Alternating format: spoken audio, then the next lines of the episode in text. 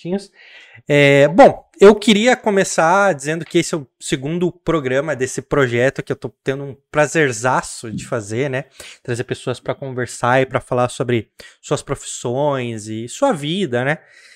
E a ideia desse, desse projeto, desse, desse programa, é, foi me baseando no que eu tenho visto na internet, no que me chama mais atenção, que são pessoas contando histórias, né? De repente eu tô ali no YouTube, no meio do meu trabalho, aí eu vou fazer alguma coisa e eu pego, sei lá, um corte de um podcast que tem um cara, sei lá, do funk ou do fisiculturismo contando uma história e eu acabo ficando para ouvir a história do cara. E eu tenho pouco a ver, né, com isso, com, com funk ou com fisiculturismo, quem me conhece sabe que, né? E, e aí, ali eu entendi o poder das histórias, né? E por isso que hoje eu tô, eu tô aqui com a Aline, né, que é psicóloga. E nesse momento de pandemia, acho que é muito legal a gente conversar sobre isso, né? E aí eu queria, Aline, que você se apresentasse, falasse um pouquinho de você, e aí a gente vai começar uma conversa e depois no final a gente vai abrir para perguntas do público, se vier o quanto, o quanto de público eu estou esperando. Ok. É, eu sou a Aline, né? Como falou, desculpa, Aline Oliveira. Eu tenho 33 anos. Eu sou formada em psicologia. Eu me formei já tem algum tempo, seis anos, não é tanto assim, né? Perto de algumas carreiras, mas enfim, para mim já é um tempo. É, Dentro da área da psicologia, eu já atuei em diversas frentes, que depois eu vou explicar melhor, conforme a gente for falar sobre mercado de trabalho. Né? A psicologia ela tem várias é, áreas que você pode seguir dentro da psicologia, eu já fiz bastante coisa aí nesse mundo. E hoje eu também estudo história, né? Eu tô falta um semestre para me formar em história, que foi uma escolha que eu fiz por questões profissionais, claro, para ampliar o escopo, né, de mercado de trabalho, mas também por interesse pessoal, que eu já tinha, né, dentro da psicologia, as matérias relacionadas à história eram as que eu mais gostava. Atualmente, eu estou trabalhando com atendimento remoto, né, por conta da pandemia, a gente não pode fazer é, psicoterapia presencial, então só de modo remoto. Tá? É mais ou menos isso, um pouquinho da minha trajetória. Depois, conforme a gente for conversando, eu vou falando um pouco mais. E o que eu, eu queria saber o seguinte, que tem gente que nasce com uma vocação e meio que descobre muito cedo isso, né? Uhum. E eu queria saber se pra ti foi assim, foi natural, desde criança, você se descobriu, porque eu mesmo fui me descobrir depois dos 30, assim. Sim. Eu acho muito bacana esse conceito de vocação. Algumas pessoas, de fato, as têm. Mas isso é raro, eu acho. Eu acho que a gente vai descobrindo no decorrer da vida, né? Conforme a gente vai ficando mais velho, quando a gente passa daquela fase da adolescência para o início da vida adulta, que aí a gente vai tendo aquele chacoalhão de eu preciso tomar, né, uma, uma decisão, preciso tomar um rumo para a vida. E foi assim que eu fui percebendo que era isso que eu queria. Eu já flertava meio com essa área, né, da, da psicologia, até da psiquiatria, por questões pessoais, sempre foi uma coisa que me interessou, né, aquela história, você tem um, um, amigo que sofre de algum transtorno, um familiar, alguma coisa assim, e me intrigava entender também um pouco mais do ser humano. Eu sempre fui uma pessoa de observar muito as pessoas, sempre me interessou. E aí foi a partir disso que eu decidi a psicologia, mas não foi desde cedo, não foi vocação, né? Eu tinha, quando criança, quando adolescente, imaginava outras coisas para minha vida. A gente imagina, eu achava que queria ser professora, aí depois achei que né? Já, a gente já teve banda que é. Né, vou, né? Vou ter uma, aquele sonho de adolescente que acha que a sua banda vai fazer um sucesso e você vai viver de música. Então, com o tempo, eu fui descobrindo que era isso que eu queria. Depois que eu entrei no curso, eu tive certeza absoluta que era isso que eu queria mesmo, que tinha a ver comigo. Cara, isso daí, isso daí é uma parada que você falou de a gente teve banda e tal. Quando a gente... Eu não sei se você tinha isso, mas é que assim, eu tenho um perfil de, de pessoa razoavelmente sonhadora, assim, sabe? Também. É, e eu, quando eu era. Quando eu tava adolescente, eu tinha alguns sonhos e eu achava que eu ia fazer uma baita diferença no mundo, assim, uhum. sabe? Claro, eu tinha, eu tinha alguns conceitos de, de, de, de mundo e de o que é certo e o que é errado bem, bem diferentes do que eu tenho hoje, né? Mas eu tinha esse sonho. Você tinha também, assim, de. É porque eu, eu, eu não sei se é uma construção social masculina, mas eu, eu queria ser um super-herói, assim, algo do tipo, entendeu? É, eu, não, eu não queria exatamente, eu não achava que ia fazer grande diferença, mas eu achava que é, se eu tentasse aquilo que eu sonhei para a vida, olha, ser, é, viver de música é um sonho e tanto, deve ser uma É, para quem gosta, né? De sim, fato. sim. É, para mim era assim, ah, se eu conseguir fazer isso, mesmo que eu não, que eu vá ser uma popstar, mas se eu conseguir pagar contas, conseguir, né, levar a vida, poxa, que legal! Vou cantar sobre o que eu acredito, sobre a minha visão de mundo, né? Vou ter alguma coisa para passar para as pessoas. Mas aí depois você vai ficando mais velho, você casa e filho, aí você vai percebendo que as coisas não são bem assim, né? Elas mudam com o tempo. E a gente também muda. Eu acho muito louco. Eu tinha uma parada que eu dizia que eu não ia me vender e tal, e não sei o quê. Mas tu Uhum. sabe que isso daí que tu falou de, ah, não, beleza, eu quero viver de música. Ou então, por exemplo, viver do que, do que você vive hoje, que é a, a psicologia, ou o meu caso do marketing digital, pra gente que foi que foi pobre, que não que a gente não, hoje não seja pobre, né, mas acho que hoje a gente tá melhor do que alguns anos atrás, né? E pra gente, quando a gente fala, mano, pra gente, quando a gente ganha uma graninha que dá pra pagar as contas e você ficar confortável, a gente já se sente rico, porque a gente sempre foi pobre, a gente, né, é, a gente contava moedinha e tal, a gente contava dinheiro pro ônibus, nossa, é, É, na adolescência, né? A gente é, passou um grande período da adolescência juntos. A gente não tinha grana para ir em lugar nenhum, a gente não tinha grana para nada, né? Era assim, uma vida simples, né? É, o lugar que você ia era um parque perto de casa, uma pracinha. E agora você consegue ter dinheiro para fazer algumas coisas mais, não que seja ideal, porque, né, infelizmente, ainda mais no atual momento do país, é difícil você estar com grana sobrando. Mas é legal você descobrir que você gosta de fazer uma coisa e que essa coisa pode te render dinheiro. Isso é muito bacana, né? É, Para eu- mim sempre foi muito importante isso. É, eu, eu acredito fielmente numa coisa é, que é, se você gosta realmente de uma coisa, a chance de você ser bem remunerado por isso, ela é maior. Mas isso não é, não é aquele conto de fada do tipo, ah, faz o que você ama. Mas, cara, se você tem tesão de fazer uma parada, é, você vai estar sempre mais animado do que quando você tem aquele emprego das, das 8 às 6 que é uma bosta, que você tem um chefe cuzão, que você ganha pouco, né? A tendência é você se esforçar mais, né? Fazer aquilo com vontade, com amor. Não um trabalho que só te dê uma remuneração financeira, mas que você vá para lá todo dia pensando, putz, meu, que saco, o que, que eu tô fazendo aqui, né?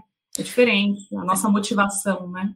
É, e, e eu sou eu sou movido de, de uma forma assim, eu começo a fazer uma coisa, eu começo a fazer bem, eu começo a ver resultado, aí eu quero melhorar e eu quero fazer mais, aí eu quero fazer outra coisa, eu quero... Você vê aqui, pela, por exemplo, pelas minhas redes sociais, eu sempre tô tentando fazer alguma coisa diferente, porque eu gosto, cara, que eu gosto de produzir conteúdo, eu gosto de conversar com as pessoas, né, e... Putz, é, é uma parada assim muito louca. é- Eu acredito fielmente, mas não é aquele papo de coach, tá ligado? Ah, acho que você ama. Porque, mano, você pode morrer ah, o resto da sua vida e você não vai, pode não descobrir o que você gosta, ou você não gostar de nada, realmente.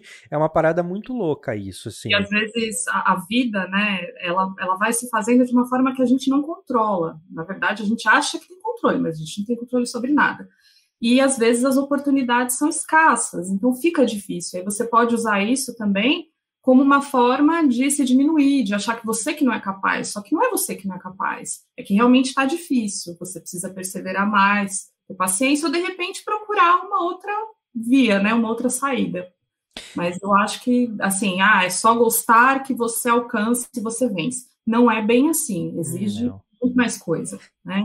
Cara, é- é uma coisa que eu aprendi assim, é, vai parecer papo de coach, mas não é. É, cara, quanto mais, quanto melhor você é em alguma coisa e quanto mais resultado você tem, e resultado pode ser o que você quiser, pode ser reconhecimento, pode ser crescimento nas suas redes sociais, pode ser ganhar grana, pode ser ter mais pacientes, pode ser ter mais diplomas, pode ser ter mais títulos, o que for. Quanto mais você tem, mais difícil é o próximo nível. Sim. Vai Mas- ficar sempre mais complicado. É, sempre vai ficar mais complicado. Então, cara, é, às vezes a galera fala sobre, sei lá, quem pratica esporte de, de, de alto rendimento, ou quem, sei lá, é bilionário. Nem quero entrar no mérito de, de se é, do quanto é justo ou não alguém ganhar muito dinheiro, mas o cara, sei lá, é milionário, bilionário. Pra ele ganhar mais grana e não perder tudo que ele tem, o desafio sempre é maior dali pra frente, entendeu?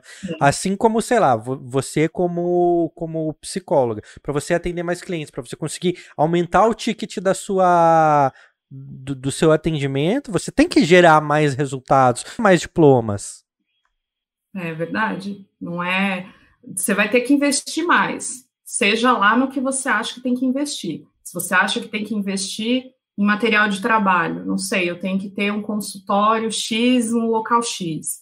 Ou se você acha que tem que investir no seu conhecimento pessoal. Ou se você acha, no caso, que tem que investir é, na sua parte psicológica para que você consiga lidar melhor com a dor do outro, com a demanda que ele está tá trazendo ali na terapia.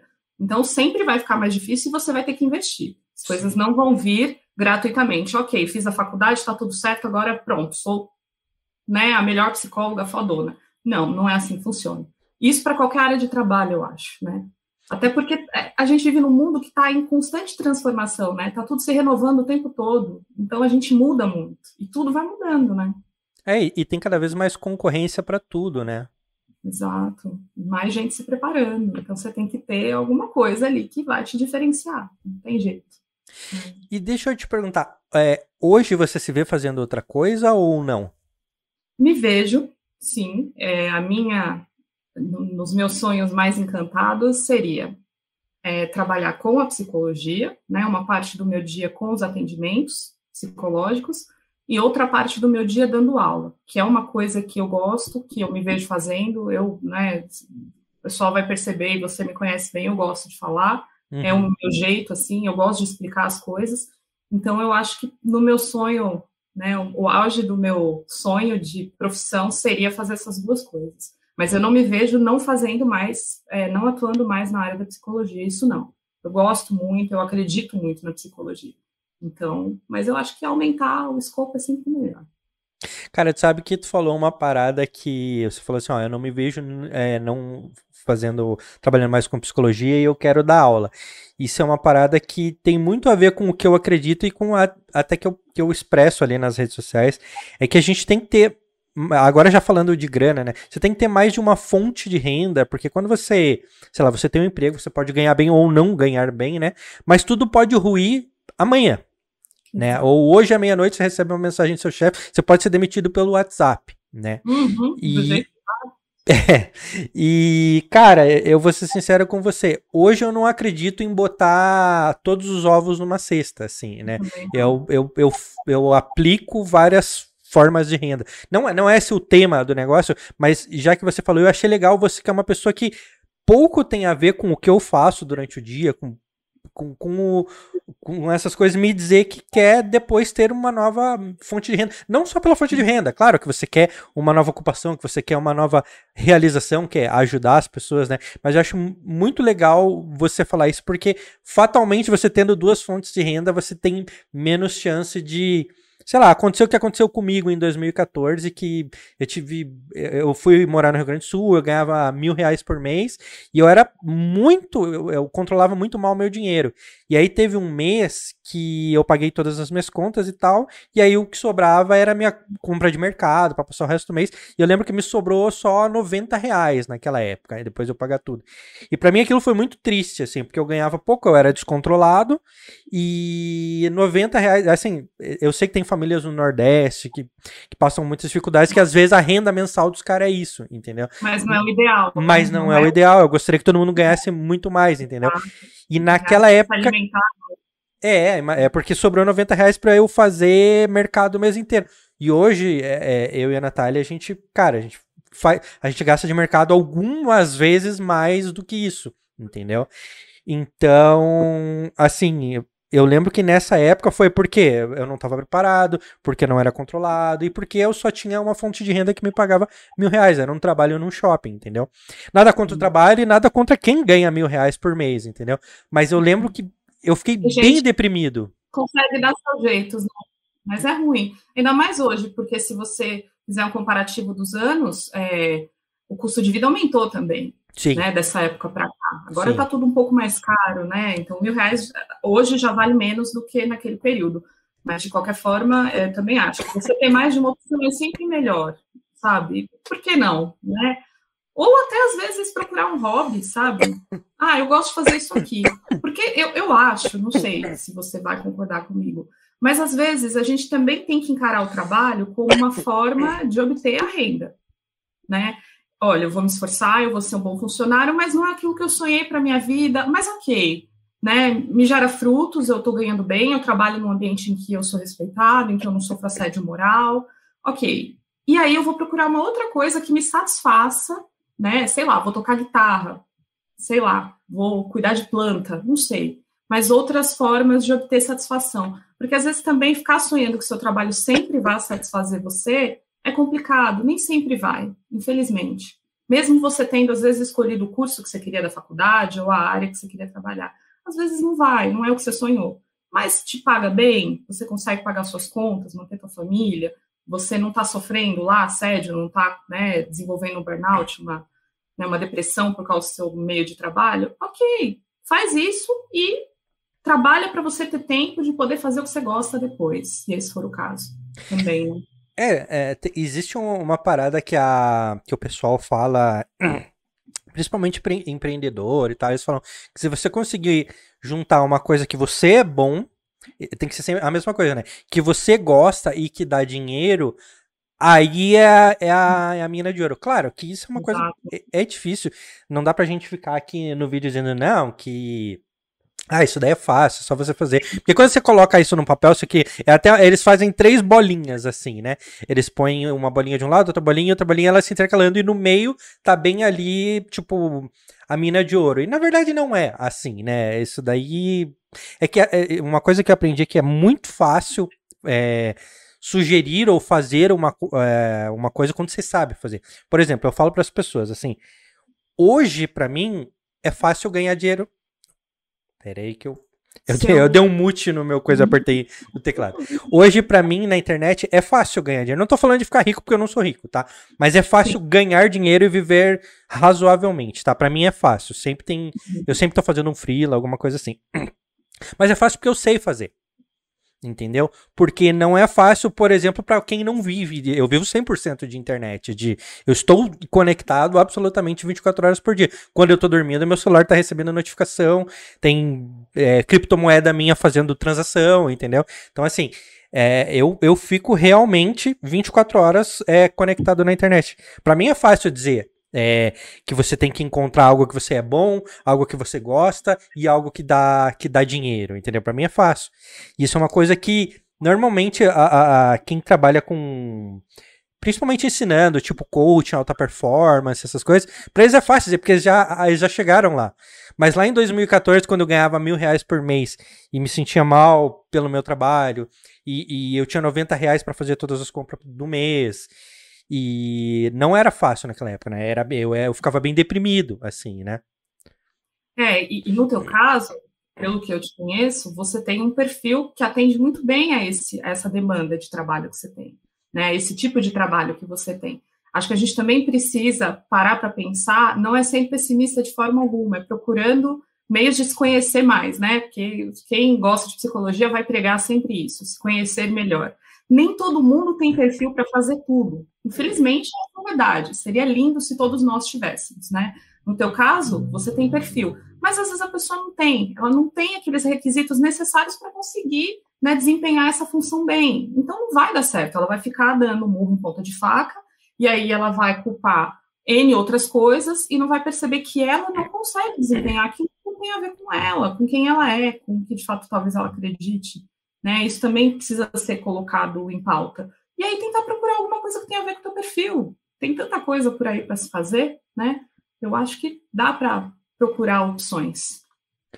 É, é a, a, grande verdade é que assim, eu, eu acredito que para todo mundo tem uma opção e todo mundo tem ele tem essas três coisas que ele pode juntar. A diferença é que ele pode morrer e nunca descobrir. E por N motivos, entendeu? Não, não dá para uhum. dizer por quê, porque seria o motivo, né? Mas é, o que eu ia te perguntar, você. vamos falar um pouquinho sobre depressão, porque assim, eu, eu me sinto uma pessoa que. Eu já passei por muitos altos e baixos, assim. E desde criança eu, eu, eu cheguei já a pensar em cometer suicídio, assim, sabe? Já, já passou pela minha cabeça isso algumas vezes na minha vida. E eu acredito que tem a ver com o meu perfil, tem a ver com. Eu acredito que, que eu não, não sofro. Eu não, não sei se eu sofro de depressão ou não, mas tem momentos em que eu me sinto deprimido ou depressivo, entendeu? E eu queria que você explicasse um pouco para as pessoas que estão vendo ou ouvindo a gente, ou que vão ouvir depois, como que, como que se caracteriza a, a depressão? Porque eu, eu sou um cara leigo e eu não sei dizer se eu tenho depressão ou não, que tipo de depressão existe, entendeu? É, um ponto básico que você pode começar é assim. Todo mundo tem momentos que a gente chama, né, na, na psiquiatria, na psicologia, de humor deprimido. E alguns fatores da vida te levam, às vezes, a se sentir dessa forma. Se você perdeu alguém que você ama, se você perdeu um trabalho, se você teve uma desilusão amorosa, por N fatores. Você pode ter estar se sentindo deprimido, né, a grosso modo, usar essa palavra, mas é que a depressão em si ela é um transtorno. A gente usa muito de forma no senso comum, ah, fulano está deprimido, mas não necessariamente essa pessoa está deprimida. Estar deprimido é um transtorno mental sério, né, e que é, precisa ser tratado. Mas, de qualquer forma, existe essa diferença. Quando você passa por momentos de dificuldade na vida, você vai. É, meu, só se você for de ferro, você não vai se abalar com isso. Você vai ficar meio triste às vezes, você vai ter pensamentos de que a vida não faz muito sentido, às vezes, vai chorar, vai sofrer. É natural, porque sofrer é intrínseco, intrínseco né? Todo ser humano vai sofrer. A diferença para o transtorno de depressão, né? Dentro da depressão você tem vários tipos, mas vou falar no geral, assim, é que é uma condição patológica. Geralmente não é um evento desencadeador, que a gente fala, não necessariamente, pode ser também, e aí, como você já tem a predisposição, você vai ficar doente, mas não necessariamente tem um evento desencadeador. Você vai começar a se sentir muito deprimido por motivos, às vezes, que não levariam outras pessoas a se sentirem deprimidas, tristes. Você vai sentir falta de vontade de fazer até o que você gosta, né? Você não vai ter vontade de fazer aquilo que você gosta. Você pode ter uma alteração no seu humor muito brusca. De repente, você pode, né, começar a ficar muito irritado, muito frustrado, tudo te fazer explodir. Isso também é uma característica. É, você tem a questão, às vezes, da perda de apetite ou ganho excessivo de apetite. Né? Então, você vai ter diversos fatores, são vários, que você tem que, quando você vai numa consulta com um psiquiatra, com um psicólogo, você vai ter que dar um chequezinho em todos esses sintomas que você tem. Mas, geralmente, é assim quando é um transtorno depressivo. Você vai ter que atender a uma gama de sintomas e não vai ser necessariamente por causa de um evento que aconteceu na tua vida. Você pode passar por isso diversas vezes, pode acontecer de você ter um episódio na vida né, desse transtorno depressivo, mas existe essa diferença, porque se sentir triste, todo mundo sente. Por exemplo, agora na, na pandemia, né? É, olha o que, que a gente está passando, olha tudo que está acontecendo, olha o tanto de gente que está morrendo. É muito difícil você ficar, ó, ok, a vida está sussa, está tudo muito legal. Então, são eventos que vão desencadear esse sofrimento na gente. Agora, o deprimido não, ele vai ter uma condição patológica, vai ser muito difícil para ele lidar com qualquer coisa, ele vai ficar, às vezes, no estado de anedonia, que a gente fala, que a pessoa sabe quando você lida com alguém que não tem reação em relação a nada? Ela não consegue nem esboçar que ela está triste, nem que ela está feliz. Ela simplesmente parece que tá, que ela só está ali naquele corpo, mas que ela ali não está mais, né?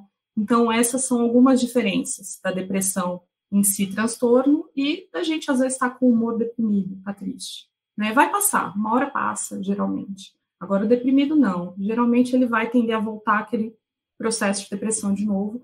E, que nem você falou, pensamentos suicidas, né, a gente chama assim, é comum acontecer com muitas pessoas. É, quando a gente se sente muito sem às vezes sem um caminho para seguir, né? Quando a gente fica assim perdido. Então a gente tende às vezes a pensar que o único caminho é esse, mas é uma, é uma coisa que vem na nossa cabeça e passa. É diferente de uma pessoa que tem um transtorno que possa levar ao suicídio. Ela vai idealizar isso, ela vai pensar nas formas de fazer isso. É outra questão, é muito sensível, é muito delicado. Eu até prefiro não entrar nessa seara porque é bem sério. Sim. Mas é também uma característica de quem tem humor deprimido. O deprimido ele vai achar que ele não tem valor nenhum que ele não presta para nada, que ele é uma pessoa horrível. E quem está com humor deprimido não necessariamente vai se sentir assim, né? Vai ser só por causa daquele momento da vida. É, no meu caso, eu acredito que agora, com a sua explicação, eu, eu, sou uma pessoa que eu tenho situações de humor deprimido.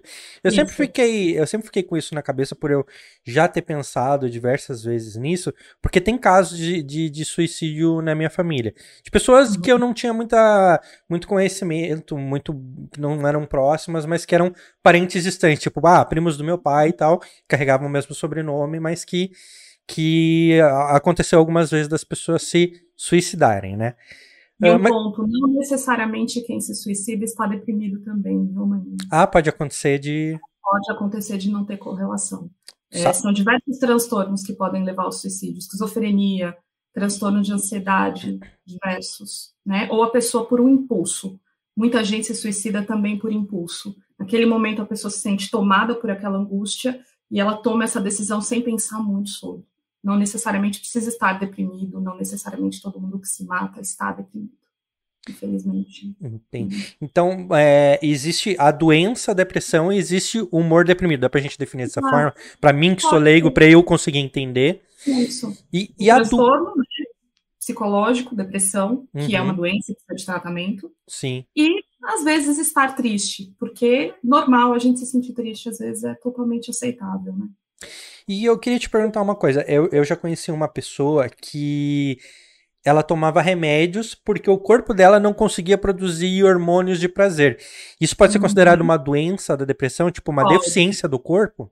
A depressão, ela tem diversos fatores, né, que, que ocasionam esse transtorno. Você pode ter uma depressão ocasionada por uma falta de neurotransmissor, né, ou que nem você falou, falta neurotransmissores ou falta conexão entre neurotransmissores no cérebro que podem fazer com que ela acabe tendo menos prazer ou menos, é, é, como eu diria, menos disposição física, enfim, os neuro, eu não entendo muito dessa parte neuropsíquica porque não é a minha área que não foi o que eu estudei, mas pode ser por uma questão de falta de neurotransmissores ou de neurotransmissores que estão é, deficitários, não estão liberando as substâncias necessárias, como endorfina, dopamina, aquela coisa que a gente já escutou aí por aí.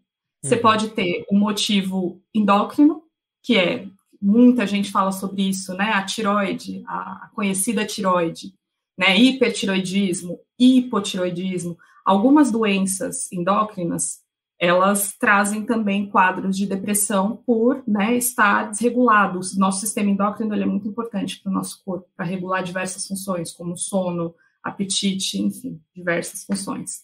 E você tem os fatores psicossociais, né, que além da questão é, psicológica, também tem o social, que aí é uma vida que vai te massacrando, te moendo, e aí você tende a desenvolver um, um quadro de depressão. E também falam que a depressão pode ser, né, já existem alguns estudos que falam que ela é hereditária, né, você pode sim herdar do seu avô, do seu pai, enfim. Entendi. São diversos fatores. Tá, e eu, uma coisa que, que eu queria te perguntar, você sente é, nos atendimentos que você está fazendo que essas coisas pioraram na pandemia pelo, por conta do isolamento social, por conta da situação é, atual que a gente está vivendo? Você sentiu isso? Sim, não só atendimento, as pessoas, conversando com as pessoas, familiares, amigos, as pessoas ao redor, né? E eu andei lendo também, pesquisando alguns artigos acadêmicos, né, científicos, sobre esse período de pandemia, de Covid. Sim, o índice de depressão, transtornos depressivos e ansiedade, estresse, aumentaram muito aumentaram exponencialmente agora no período né, que a gente está passando por esse momento com a Covid.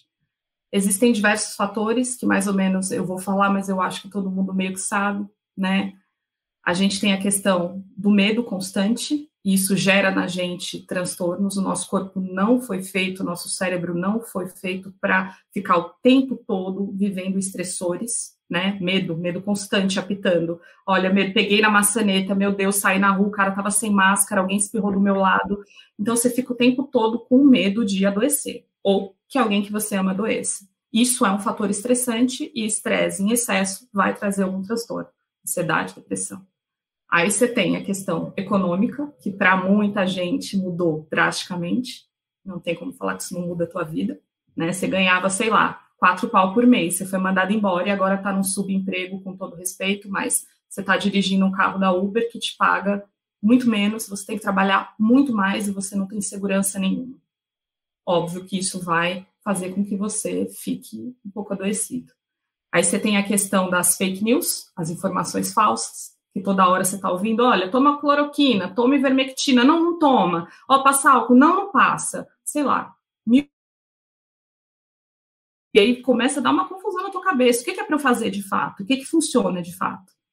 E a questão do isolamento, né? Da gente não poder ver as pessoas que a gente gosta, que a gente ama. Entre os jovens, a incidência tem sido muito maior de depressão, né? Que são pessoas que estão no período de trabalho, né? Pessoas que estão no período de iniciar carreiras ou estão investindo muito nas suas carreiras e aí teve um isso foi barrado e também pelo contato social. Pessoas mais velhas tendem a ficar mais em casa no geral. Pessoas mais novas gostam da rua, gostam de se relacionar, de sair. Esse também é um fator que é, prejudicou bastante. Então, sim, aumentou, sem dúvida. Entendi. E sabe que quando, quando a gente estava falando ali sobre, sobre suicídio, e aí depois a gente encerra o, o papo do suicídio e tal. Uma uhum. vez uma, uma chefe minha, ela falou uma parada que ficou na minha cabeça. Ela, ela era mestre em happiness, não sei se você já ouviu falar, que é uma, é uma graduação gringa lá, que é tipo com prosperidade através da felicidade, mas não felicidade sorrir e tal, existe uma ciência por trás da felicidade ali. E ela uhum. comentou comigo que o suicídio ele, é um, ele pode ser considerado uma autopromoção, porque se você for pensar assim, quando você, quando você pensa em, sei lá, você não, não se sente amado e tal, e aí quando você se suicida, você pensa assim, eu vou fazer essas pessoas sentirem falta de mim. E isso, na verdade, ela acaba sendo uma autopromoção. Quando ela me falou aquilo, eu falei, cara, todas as vezes que eu pensei nisso, tinha um pouquinho ali por trás, assim, sabe? Tipo, pelo menos ali naquele momento eu vou ser amado, entendeu? Mas olha um ponto interessante. Olha o estado profundo de sofrimento que essa pessoa se encontra, que ela acha que tirar a própria vida é vai chamar a atenção dos outros, vai fazer com que eles voltem a atenção para ela. É. Então, pode ser sim um modo de chamar a atenção, mas não deixa de ser um pedido de ajuda, não deixa de ser uma demonstração de que essa pessoa, psiquicamente, ela está sofrendo muito. Porque olha o nível. Eu vou me matar para que as pessoas me percebam, para que elas se arrependam de terem me tratado mal, sabe? É muito profundo, né? Acabar com a tua vida, acabar com toda a tua existência. Então, pode ser, né? De, inicialmente a pessoa pensa dessa forma, que é para chamar, eu vou chamar atenção, agora vou me notar, mas ela está sofrendo, ela está mascarando, na verdade, a angústia imensa que ela deve estar tá sentindo, a falta de valorização da própria vida, da sua vida. É um, é um desespero, né? Quando a gente não valoriza a nossa vida, a gente está muito desesperado, a gente está sofrendo muito.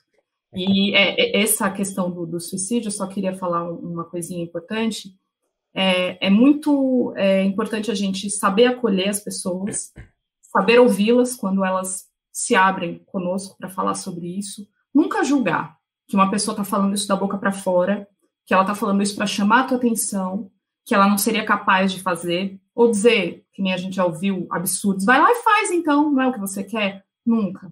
Gente, nunca faz isso. A pessoa está sofrendo, ela está pedindo a tua ajuda. Talvez ela não esteja sabendo como pedir, mas ela está pedindo. Então tem que respeitar, tem que ouvir. Se você não tiver a capacidade de lidar com isso, porque nem todo mundo tem e nem todo mundo é obrigado a conseguir lidar com isso, é, pede ajuda para outras pessoas. Tenta ajudar ela a ser encaminhada para um serviço de atendimento psicológico, psiquiátrico, mas observa e dá ouvidos. Às vezes a pessoa também só quer ser ouvida.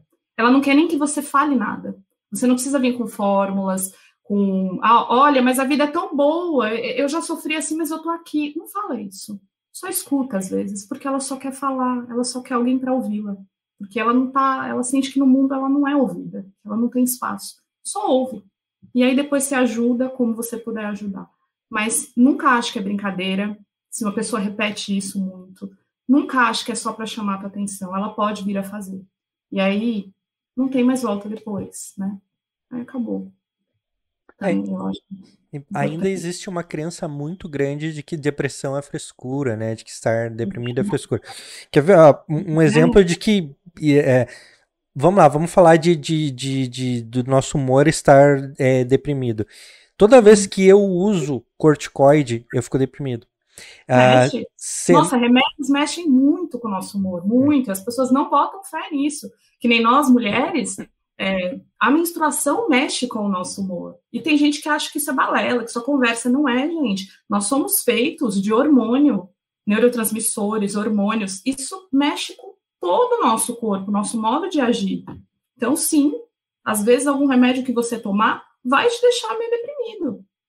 Né? Sim, faz, faz, faz duas semanas mais ou menos. Eu tava passando um. Era um corticóide na unha, porque eu tava com uma micose na unha. E, cara, é, eu fiquei dois dias assim, derrubado, de não, não conseguir trabalhar, estressado e tal. Foi, uhum. foi bem complicado. Aí depois que eu me dei conta que era por causa do remédio, aí eu consegui controlar um pouquinho o, o meu humor. Mas eu, eu, tive uma baixa até de energia, assim, sabe? Você sentir, ai... É, porque quando mexe com o nosso humor, a nossa energia tende a diminuir. A pessoa que sofre de depressão, né, o transtorno mesmo, você pode perceber que ela não tem muita disposição, né? Quando você está com o humor deprimido, porque você fica sem vontade de fazer as coisas e o seu corpo, né? Algumas pessoas que têm depressão relatam dores físicas, de fato, dores mesmo, dores insuportáveis, né? Tem relatos de que a depressão dói fisicamente falando, não só, né, psicologicamente falando. Então, às vezes, quando a gente está deprimido, a gente fica sem disposição nenhuma mesmo, porque o nosso corpo está com uma baixa produtividade mesmo de neurotransmissores, às vezes, então tende a, a gerar esse problema. Entendi. Agora, mudando um pouquinho de assunto, quando você decidiu ali, é, é, quando você decidiu começar a estudar psicologia e tal, você, o que, que você tinha imaginado para sua carreira? Porque a gente escolhe uma profissão, a gente resolve estudar e tal, e muito tem a ver com ganhar dinheiro, né? Muito tem a ver com ter uma profissão, porque é, infra, a, gente não tá falando de ganância, de ficar rico ou coisas assim. Tem gente que fica rico, tem gente que não fica rico. Né? Exatamente. Precisa viver, comer, né? E todo mundo gosta de ter coisas, de ter é, uma vida mais. É, que a gente tenha conforto. Quem não quer ter conforto, né? Então... É. E aí, e aí o que que, o que que você idealizou? O que que, que que você tinha pensado? E daquilo que você idealizou, o que que você está fazendo hoje, assim? Como que foi? É. Então, quando eu entrei para fazer psicologia, foi em 2009, e as experiências que eu tinha com psicologia anteriores, com pessoas que eram formadas em psicologia, eram da área é, organizacional. Para trabalhar com recursos humanos, para trabalhar com seleção de pessoas. Então eu entrei achando que eu ia fazer isso, né? Eu, eu achava, já idealizava a coisa do psicólogo que dá o apoio para as pessoas que estão sofrendo, tal, mas a priori eu entrei com esse pensamento. Ah, eu vou trabalhar numa empresa, vou ser uma psicóloga que seleciona pessoas, trabalhar com isso. E de fato, quando eu entrei na faculdade, no final do primeiro semestre, o meu primeiro estágio foi relacionado com RH muita gente conhece o psicólogo dentro desse ambiente de RH, né?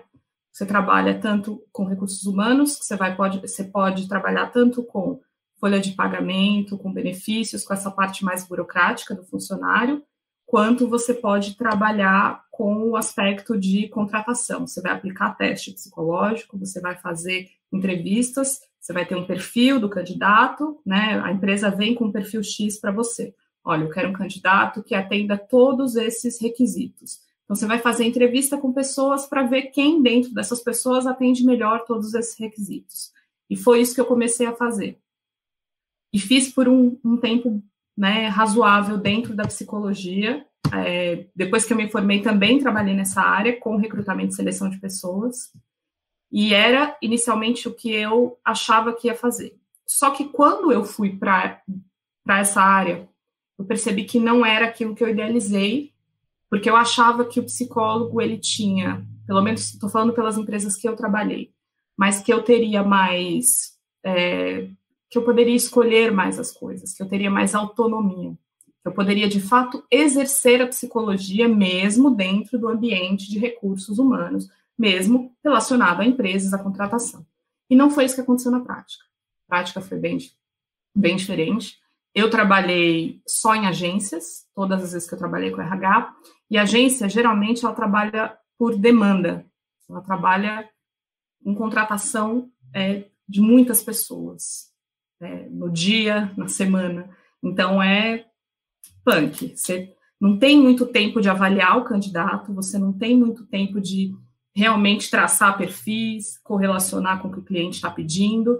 Então fica uma coisa meio, você fica, você acha que está fazendo um bom trabalho, só que você não está de fato, porque para você conseguir definir que uma pessoa realmente é apta para aquele trampo, para aquele emprego que ela foi procurar, você precisa de um tempo. Empresas boas que a gente vai fazer seleção, a gente percebe. Não é uma entrevista, é uma, duas, três, aí você faz teste, aí você faz não sei o que, não sei o que lá. E eu trabalhava por demanda, então era tudo muito rápido. Eu tinha 10 minutos para falar com o candidato e eu tinha que definir se ele estava apto ou não. Então, é, as minhas as taxas de sucesso de candidatos que realmente eram bons para aquelas vagas era baixo, porque eu não tinha tido condições de realmente avaliar aquela pessoa. Então, isso começou a me deprimir também, porque eu não podia exercer psicologia de fato e não estava dando muito certo, porque em 10 minutos, que psicologia que eu ia exercer, né? Então, eu fui me. É, aquilo foi me desgastando com o tempo, além de outras questões é, de, que tem a ver com o meu perfil enquanto pessoa, né? Coisas relacionadas de... a preconceito, genotipos. E aí eu comecei a me sentir mal com isso e comecei a perceber que aquilo não era para mim mesmo. E aí eu tinha é, atendido, é, feito psicoterapia na faculdade, no estágio, e eu lembrava que eu tinha gostado muito de fazer isso. E hoje é o que eu acho que tem mais a ver comigo mesmo, porque aí você pode de fato exercer a psicologia, né? O que você, para quem quer exercer esse campo de atuação da psicologia, que nem eu falei, você tem diversas áreas dentro da psicologia.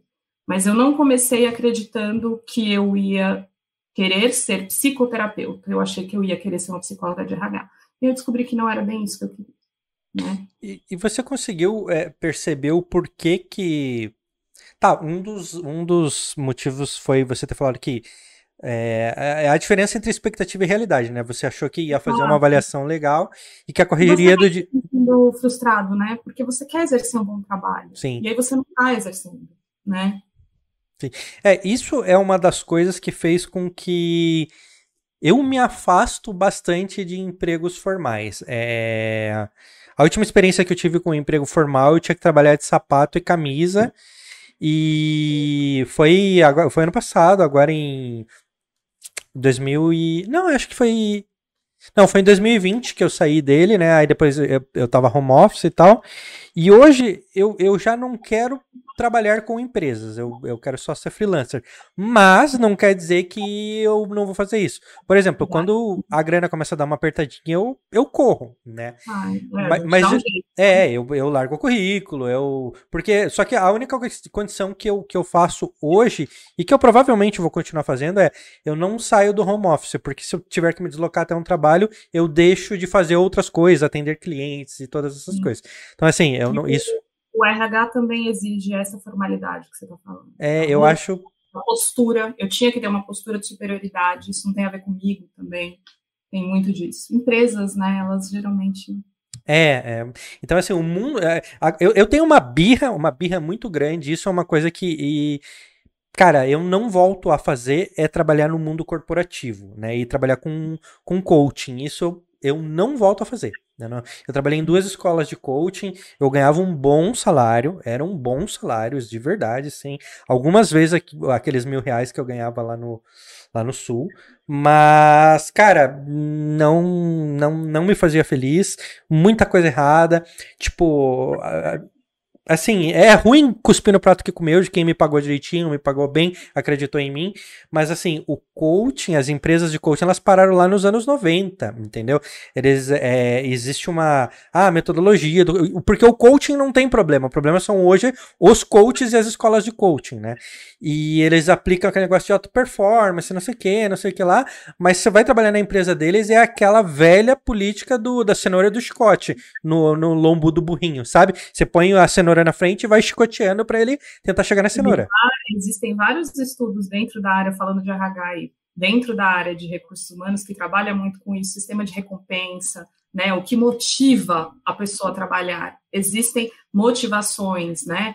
Não é só o salário, botar a cenourinha e chicote nas costas. Na verdade, esse sistema está caindo, as, as empresas realmente boas, que fazem né, um bom estudo em relação a isso, sobre o que faz o, o funcionário se sentir motivado, já descobriram que uma das principais coisas que a gente precisa para exercer bem um trabalho, a motivação não é gerada só pela recompensa financeira e muito menos pela pressão no trabalho. Ela é gerada pelo bem-estar no ambiente de trabalho. É o principal fator. Os benefícios, né? Se a pessoa tem um plano de saúde bacana, se ela tem coisas é, boas, né? Que ela ganha bem, mas ela precisa ter outros benefícios. E a motivação no ambiente de trabalho tem a ver com o ambiente de trabalho saudável. Não é só chicotear, vai, trabalha, trabalha, faz, é, vai, vamos dar, como é que fala, resultado.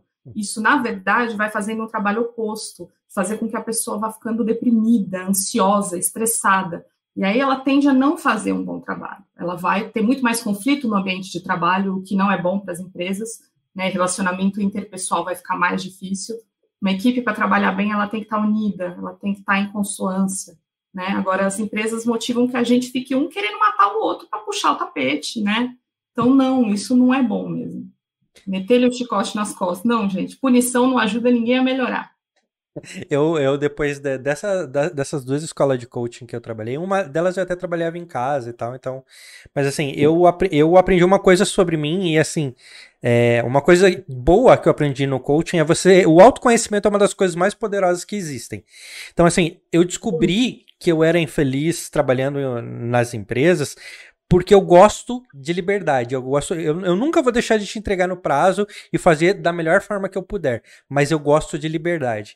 E, e, quando eu trabalho com uma empresa, com alguém que está me contratando, mesmo com o cara me contratando PJ, ele não tá nem aí se ele tá me contratando PJ. Ele quer eu das 8 às 6 ali. Ele quer, uhum. não, não importa, entendeu? E, e quando. Dele um sistema que funciona, né? Exatamente. E, e, ele quer debaixo da asa dele. Eu quero você na minha empresa, não quero você trabalhando de casa, entendeu? Eu quero te ver trabalhar. É, né? isso mesmo, isso mesmo. É. E aí, assim, eu descobri que quando essas pessoas estão cerceando a minha liberdade, é o que me faz ficar doente. E é por isso que eu. Tanto que eu estava numa escola de coaching, uh, eu estava trabalhando muito, o salário atrasando e tal. Aí, cara, teve. E aí, no meio da pandemia, ele fez a gente voltar pro escritório. Aí, cara, pra mim aquilo foi a, a, a gota d'água. Aí eu liguei pro concorrente, que era um, tinha um amigo meu que trabalhava lá, que já tava me namorando faz tempo. Falei, cara, me faz uma proposta. Ele me fez a proposta do mesmo salário PJ, então isso quer dizer que eu não ia ter benefícios, e eu fui porque eu tava me sentindo doente. Entendeu? E aí depois eu descobri que, cara, o coaching, ele é, ele é uma é uma grande mentira, assim, sabe? É, você vê nas redes sociais é, é, os coaches falando, os, os mentores falando uh, de, de, de, você fazer renda extra, de você conseguir fazer grana e tal, mas no fundo, o funcionário da empresa ou do, do, do mestre lá, do coach, ele, ele acaba sendo um empregado qualquer. Porque depois um, um cara de alta performance aí Uh, ele não tem uma escola de coaching, mas ele já até viralizou com um memezinho na, na internet. Ele entrou em contato comigo, queria que eu trabalhasse como copywriter. Não foi ele, foi a equipe dele. E aí na entrevista eu comentei que eu tinha clientes e tal, que nesse momento eu, eu tava trabalhando só com os clientes. E aí a pessoa falou assim: não, mas você, se você trabalhar com a gente, você não pode ter clientes. Aí eu falei: ah. Imagina alguém que trabalha com alta performance que ele fala nas redes sociais dele, ele, ele, ele, ele aparece pagando boleto de 2 milhões de reais nas redes sociais dele, dizendo que você tem que ter milhares de formas de renda e não sei o que, dinheiro trabalhar para você, me dizer que ele quer me contratar, me pagar menos que eu ganho com meus clientes e eu não posso ter mas, clientes.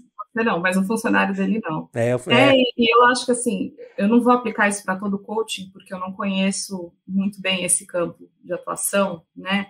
É, para dizer detalhadamente, mas eu, eu vejo um problema daqueles que usam a ideia de que existe uma fórmula que vai funcionar para todo mundo.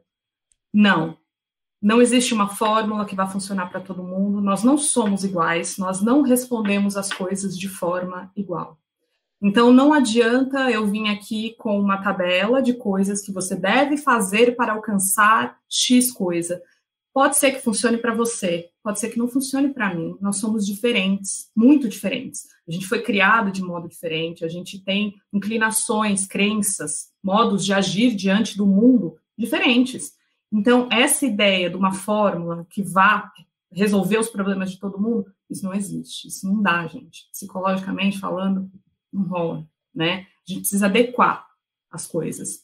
porque nós somos muito plurais, muito amplos no nosso jeito de ser, né? E às vezes eu vejo alguns coachings usando muito essa escola do ah, é só você fazer X coisa. Não, não é só você fazer X coisa, né? Depende. Para quem que você está falando? Para que público que você está falando? Porque já tem uma diferença. Se eu estou falando para classe média, para classe alta, para classe baixa, para mulher, para homem, para jovem, para velho, porra, tudo isso muda, né?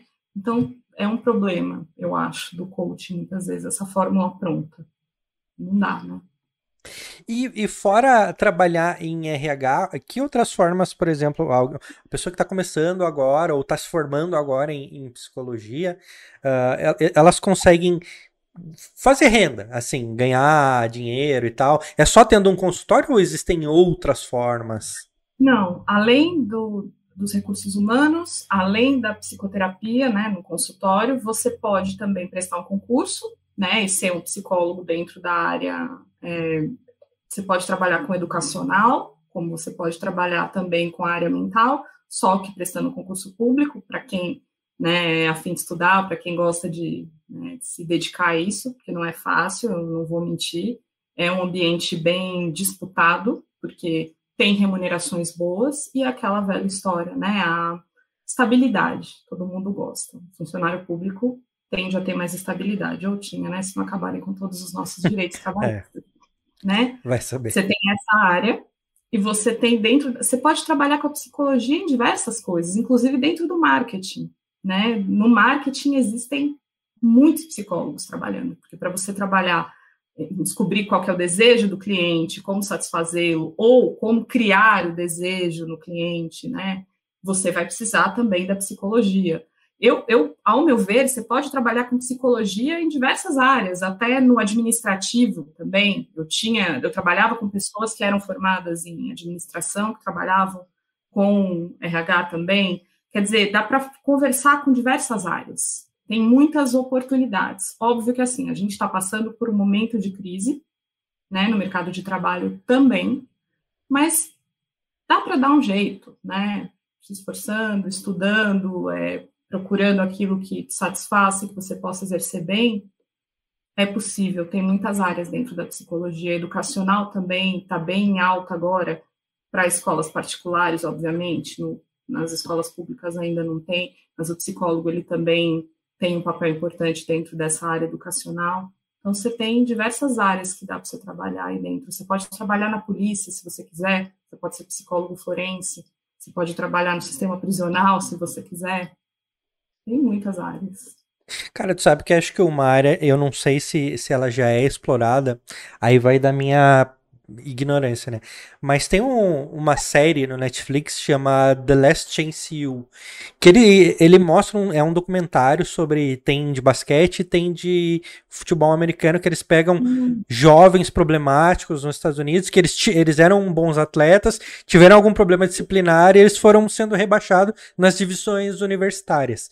Uhum. E na primeira temporada tem uma mulher que ela é tipo a pedagoga dos moleques, que elas têm que ficar cobrando, porque assim, não adianta o cara ser bom no, e, ser ótimo no time, que ele tem que passar de ano para ele conseguir uma bolsa numa faculdade e jogar pela faculdade, e depois tentar esse sistema lá nos Estados Unidos. Né? É. E aí, assim. Boas notas. De repente, para psicólogos, é, não sei, tem, é, se, se especializar para atletas.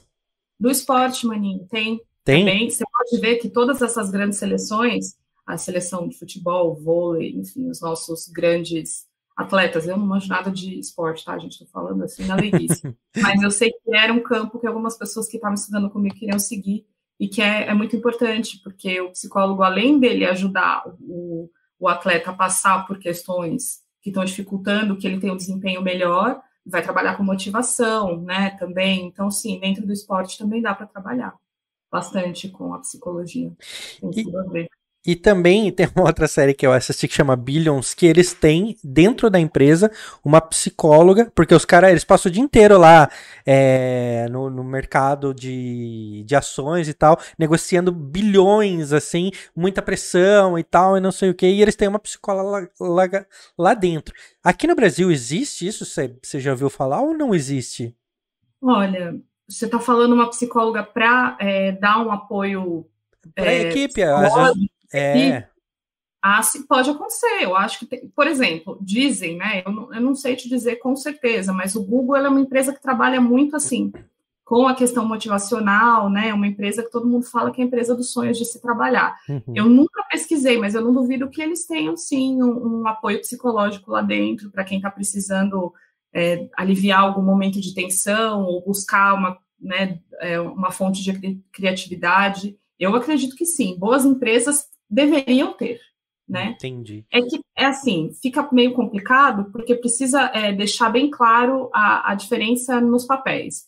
Se o psicólogo for da empresa, tem que ficar claro que a pessoa vai ter a total liberdade de conversar com aquele psicólogo, né? Porque senão a gente fica com medo. Ah, será que eu posso falar que eu estou passando por um problema com o meu chefe? Mas esse psicólogo é da empresa. E se contar, né? Então precisa deixar bem claro que o psicólogo ele tem, a gente aprende, isso é diversas vezes repetido para a gente, que é a questão da você tem que manter o sigilo.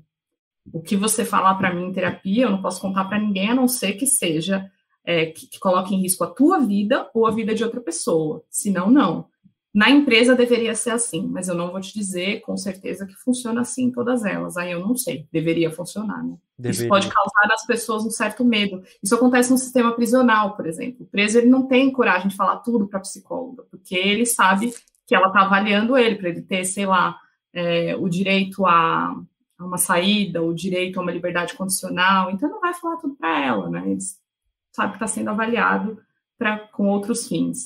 Então, são coisas conflitantes, mas deveria ter, e com total liberdade da pessoa falar o que ela quiser, né? Você faz terapia? Faço. E, e, e, o que, assim, é, porque eu, eu, poderia inverter a pergunta e dizer o que, que você sentiu que mudou nos seus pacientes, mas não, não é o caso, por, justamente porque você acabou de falar que não se fala isso. Mas em você, o que, que você sentiu que mudou? Muita coisa, né? Porque o processo de terapia, algumas pessoas acham que você só faz terapia quando você tem um problema. Não, não necessariamente você precisa fazer terapia porque você tem um problema. O processo terapêutico ele vai ajudar você a obter aquilo que você até já comentou, autoconhecimento. O autoconhecimento ele é muito importante para qualquer pessoa. Você estando doente ou não, você tendo um problema específico ou não, um transtorno mental ou não. É, você se conhecer melhor, entender por que, que você age da forma que você age, é muito importante para você mudar aquilo que você não gosta em você, né? E valorizar aquilo que é bom em você. O processo terapêutico ele vai fazer isso com você. Ele vai fazer você enxergar melhor quem você é, por que, que você age de algumas maneiras, vai te ajudar a mudar aquilo que você não gosta. Às vezes você não vai gostar de ouvir o que a tua psicóloga, né, o teu terapeuta está dizendo, porque nem sempre é bom, né? Ele vai te confrontar, às vezes vai te colocar em situações que você vai perceber que é, você que está analisando aquela situação de uma forma com viés, errada. Então, é muito bom para o autoconhecimento, principalmente. Eu acho que isso mudou muito, para que eu me conhecesse melhor, para que eu percebesse por que eu ajo de determinadas formas em determinadas situações, né? E para mudar aquilo que eu não gosto e reforçar aquilo que eu acho bom, né? Isso é bom. Até para é, questão sociabilidade, sabe? Às vezes a gente é muito explosivo, a gente é muito nocivo com as pessoas, né? E às vezes as pessoas não estão falando nada para magoar a gente, para machucar, mas a gente enxerga as coisas dessa forma. Quando você faz terapia, você consegue se afastar um pouco e olhar a situação. Peraí, mas não foi bem isso que aconteceu. Você interpretou daquela forma. Mas revivendo aquilo, falando com seu terapeuta sobre aquilo, você às vezes consegue ter uma outra visão. Te ajuda muito, né? Então, acho que o autoconhecimento é o principal, assim.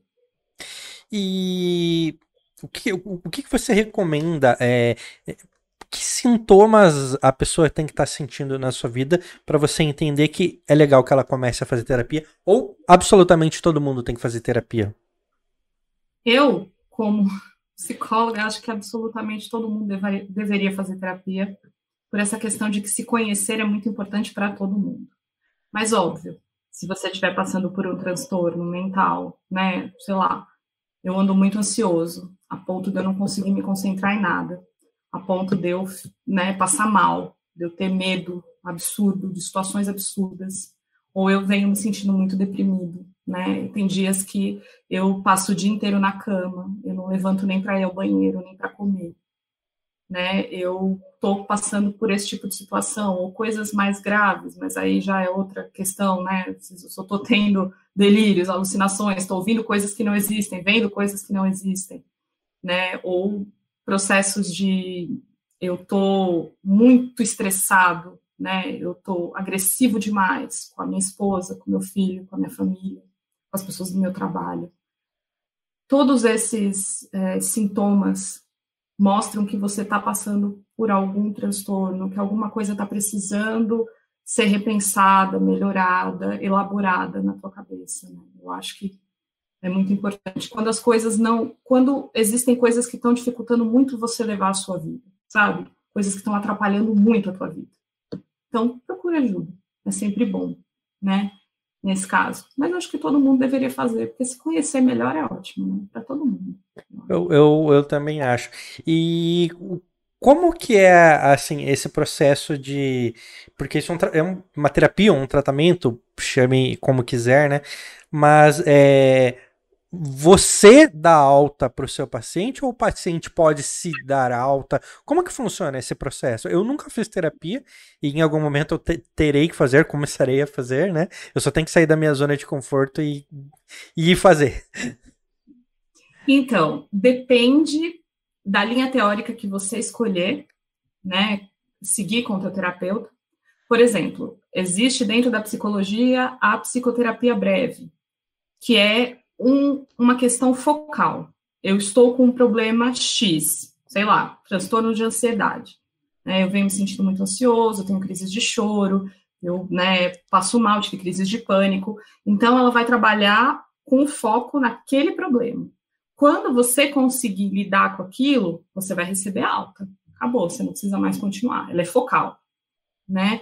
Agora, se a tua terapia for, por exemplo, numa linha teórica freudiana ou Melanie Klein, enfim, dentro dessa, desse escopo enorme que você tem dentro da psicanálise, aí não necessariamente isso vai acontecer num curto prazo de tempo, porque vai trabalhar conteúdos passados sobre a sua história. Não que a breve não trabalhe isso, ela também vai falar sobre o seu passado, porque ele é muito importante, ele influencia você mas ele vai se aprofundar mais, né? Ele vai trabalhar conteúdos mais profundos, então tende a demorar mais tempo. Pode ser que você nunca tenha alta, pode ser que você fique fazendo esse processo de terapia o resto da vida, né? Porque conteúdo todo mundo tem para caramba para falar, desde a infância até a vida adulta. Então depende do foco, do que a gente chama de queixa, qual é a sua queixa, qual que é o objetivo que você vai lá para o consultório do terapeuta, o que, que você quer? Ah, eu quero né, lidar com isso. Ah, não, eu quero me conhecer melhor. Depende do teu foco, né? Então, se for a breve, se for essa mais para autoconhecimento, varia. Mas tem sim alta. Uma hora, eventualmente, você vai ouvir do teu terapeuta, olha, se você não quiser continuar, você não precisa, você tá bem. Né? Só que a vida tá sempre colocando coisas no nosso caminho, né? Então fica difícil. E eu, eu, queria te, eu queria te perguntar uma coisa, é, porque também vem da minha ignorância de eu não, não nunca ter feito terapia, né? Tem um amigo meu, e que inclusive você conhece ele, uh, e ele, ele começou a fazer terapia, porque ele tá muito estressado e tal. E no, na segunda sessão de terapia, o, o psicólogo dele falou assim: Cara, é, você precisa se divorciar, porque a fonte dos seus problemas tem sido o seu casamento nesse momento. E segunda aí, sessão? É a segunda sessão. Cedo, hein? É, e aí eu ia te, eu, eu, eu queria te perguntar isso da, é, se é assim que funciona. O psicólogo ele, ele tece opiniões ou não? Por que, que eu tô te perguntando, por, perguntando isso? Eu trabalhei quase dois anos com coaching e o coaching ele não sugere nada. Ele te faz perguntas e te faz refletir, né? Ele vai te dizer, ah, mas por que, que você acha isso? Ah, e por que que aconteceu isso? E o que que você acha? Entendeu? Então, ele só te faz pergunta. Eles chamam uhum. isso de. esqueci o nome, depois, depois eu falo. Mas o, o coach do, do, do, coaching verdadeiro, que veio lá da gringa e tal, ele não te sugere nada, ele te faz auto-refletir. Sim.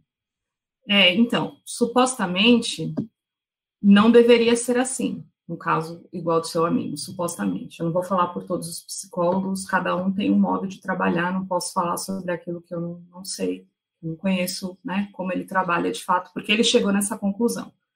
Mas a ideia é que o psicólogo ele não trabalha com sugestão. Eu não vou sugerir nada para você assim. Olha, eu acho que você devia fazer tal coisa. Eu acho que seus problemas vão ficar, vão se resolver se você fizer tal coisa. Não. Porque a gente precisa investigar junto e o processo terapêutico efetivo vai fazer com que, igual, parecido com esse coaching que você falou, a partir das perguntas, das indagações, você comece a ter o que a gente chama de insight, né, que são novas ideias, novos caminhos para resolver aquele problema, você consiga chegar sozinho às suas conclusões. Né? Eu, eu não posso dizer para você como resolver o teu problema. Eu vou te ajudar analisar a situação e aí você vai criar modos de lidar melhor com aquilo. Então, eu não poderia chegar para você e dizer, olha, teu problema é teu casamento, se separa. Eu, eu poderia te ajudar a perceber que o teu casamento, infelizmente, está afadado né, ao fim, ou que ele está te trazendo muito prejuízo emocional, que você está sofrendo muito com isso, mas eu não poderia dizer que esse é o problema. Eu tinha que te ajudar, né, falar, ah, mas como é que você se sente quando você está com a sua esposa? Ah, eu não dava, eu me sinto mal, não sei o quê. Mas quando ela fala essas coisas, o que, que você acha que ela está querendo? Né? Por que, que ela fala essas coisas? E como você, você já falou para ela como você se sente, como ela reage? Sabe? Esse jogo de. Sem julgamentos, né? Sem indução. Isso. Eu não vou julgar a tua esposa. Eu não vou falar que ela é ruim e está te trazendo prejuízo. A não ser que seja, claro, um relacionamento abusivo, que a pessoa esteja realmente praticando o abuso psicológico, físico com a pessoa, é outra história. Mas, no geral, não porque eu preciso que você vá tendo os insights e vá percebendo.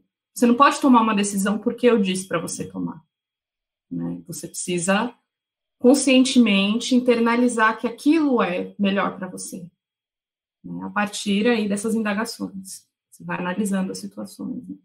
Então, não sei o que, que aconteceu com a psicóloga. Talvez ele tivesse com, desculpa o palavreado, mas um casamento muito fodido. Não, isso sim, porque ele separou. Ele é um grande amigo meu. Mas. É, é... a esposa dele era muito nociva, né? Nesse caso, não sei. Né? É, eu, eu não gosto de, de, de, dizer que a esposa era nociva, porque aí a gente cai naquela de que sempre a mulher é louca, né? Hum. Mas é ela, ah. ela não estava fazendo bem para ele e ele percebeu isso. Nem ele. E ok. Nem ele ela, né? É, provável também. Uhum. Provável também. É, e... às vezes as relações ficam viciadas, né? É. Uh, ó, a gente tem. É, a gente tem duas perguntas aqui. Primeiro, eu queria dizer que a Andressa, minha irmã, no começo da, da live, ela, ela mandou um oi para você. O Yuri, que também mandou um e aí? E aí? e a Natália mandou duas perguntas. A primeira pergunta é: uh, como você avalia a importância da educação socioemocional na, nas escolas? Muito importante. Agora, então, estudando história e entrando um pouco no campo da educação, é imprescindível. E não só para os alunos, tá? Para os pais também. É muito importante.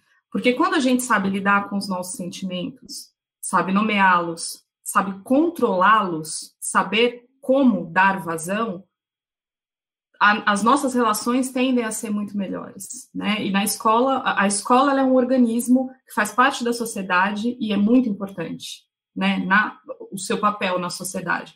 E, e as crianças, elas não são ensinadas desde cedo a lidarem com os sentimentos a lidar com essas questões, né, como raiva, frustração. E se a escola pudesse auxiliar nisso também, porque, claro, não é o papel da escola educar, né, para sentimentos, mas infelizmente as coisas acabam se, se misturando e a escola acaba fazendo muito mais papéis do que ela deveria, né, cumprindo muito mais funções do que ela deveria. Mas é muito importante isso, porque quando a gente sabe lidar com os nossos sentimentos, a gente vai ter relações melhores com os nossos professores e os professores com os alunos, né? Quando eu consigo perceber que aquilo ali está me causando uma frustração, mas que eu não preciso bater no outro para poder dar vazão naquela raiva. Não preciso xingar o outro para dar vazão, odiar o outro. Né? Eu entendo que é um sentimento e que ele vai passar, que eu não sou aquele sentimento, que eu estou vivendo aquele sentimento naquele momento, mas que ele vai passar e que é normal me sentir frustrado diante de algumas situações, mas que eu também não tenho direito de sair xingando qualquer um para dar vazão a essa raiva que eu estou sentindo, essa frustração que eu estou sentindo. Então, eu acho que a escola também tem um papel importante, mas para isso precisaria que a gente tivesse mais psicólogos no ambiente escolar, para tanto lidar com a equipe da escola, porque às vezes as pessoas pensam que o psicólogo que vai trabalhar na escola, ele vai trabalhar só com os alunos que têm dificuldade de aprendizado. Isso não é verdade. O psicólogo que trabalha na escola, ele vai trabalhar com toda a equipe. O professor, o diretor, o inspetor, todo mundo que trabalha ali naquele ambiente. E também com os alunos.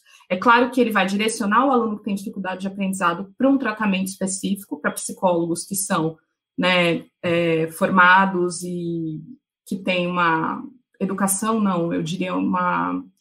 tem um conhecimento melhor para tratar esse transtorno né, de aprendizado, mas o psicólogo escolar vai trabalhar com todo mundo, porque todo mundo tem questões. O ambiente escolar ele vai fazer suscitar todas essas questões, né, gente? Tudo que a gente traz de casa, o modo como a gente se comporta na sociedade, a gente se comporta na escola também.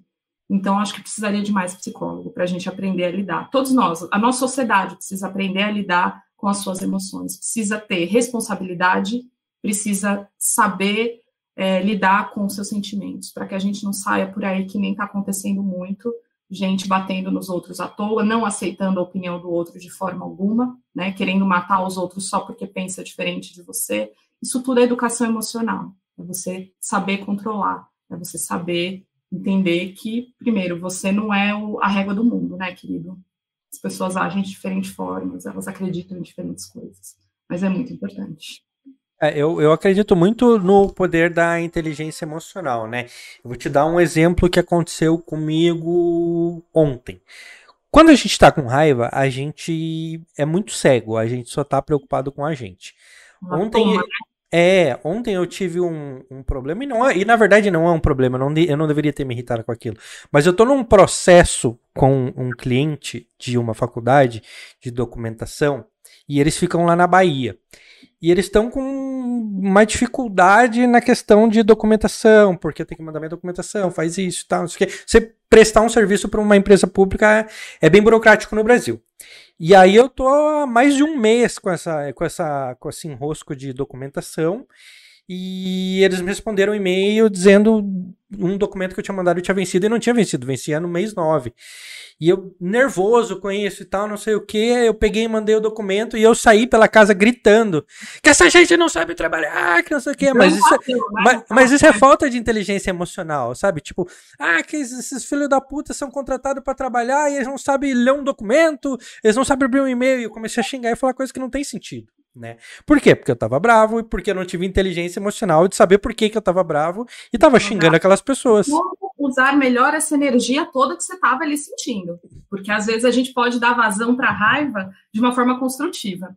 Não sempre a raiva, ela, a raiva é importante, ela é necessária, ela faz a gente se mover. Não dá para acabar com a raiva. Todo ser humano vai sentir raiva e ele nos move, o ódio às vezes nos move. Só que quando você tem inteligência emocional, você sabe dar a vazão uma boa vazão para aquela raiva. Você não vai sair dando, sei lá, desculpa, Deus me livre, mas dando, chutando o teu cachorro. É. Meu amigo, isso não vai mas resolver. Tem gente que faz, tem gente que faz. Exato. Você acha que você está resolvendo, estou dando vazão à minha raiva, chutando né, o menor na escala ali que não vai poder se defender. Não, pega a tua raiva e tenta usar ela. Ah, é? Então, peraí, como que eu posso usar isso? Eu estou morrendo de raiva. Então, já que eu estou com toda essa energia, para que eu vou fazer um e-mail, eu vou reclamar com alguém, eu vou fazer alguma coisa. Mas é, é, usar essa raiva de uma forma inteligente, em vez de sair gritando, xingando, né, esbravejando.